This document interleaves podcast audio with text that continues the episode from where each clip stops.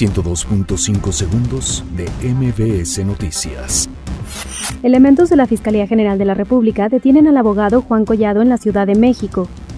La Bolsa Mexicana de Valores sufre caída y el peso se deprecia ante el dólar por renuncia de Carlos Ursúa.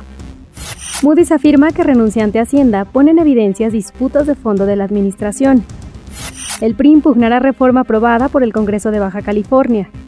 El Congreso de la Ciudad de México aprueba periodo para sacar adelante iniciativas presentadas por Claudia Sheinbaum.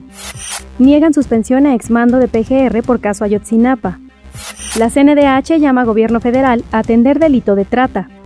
Formarán parte 41 activistas de un mensaje por los derechos LGBT, TTI+. Atletas mexicanos presentan uniformes para los Juegos Panamericanos. Estados Unidos analiza enviar mil elementos a la frontera con México. 102.5 segundos de MBS Noticias.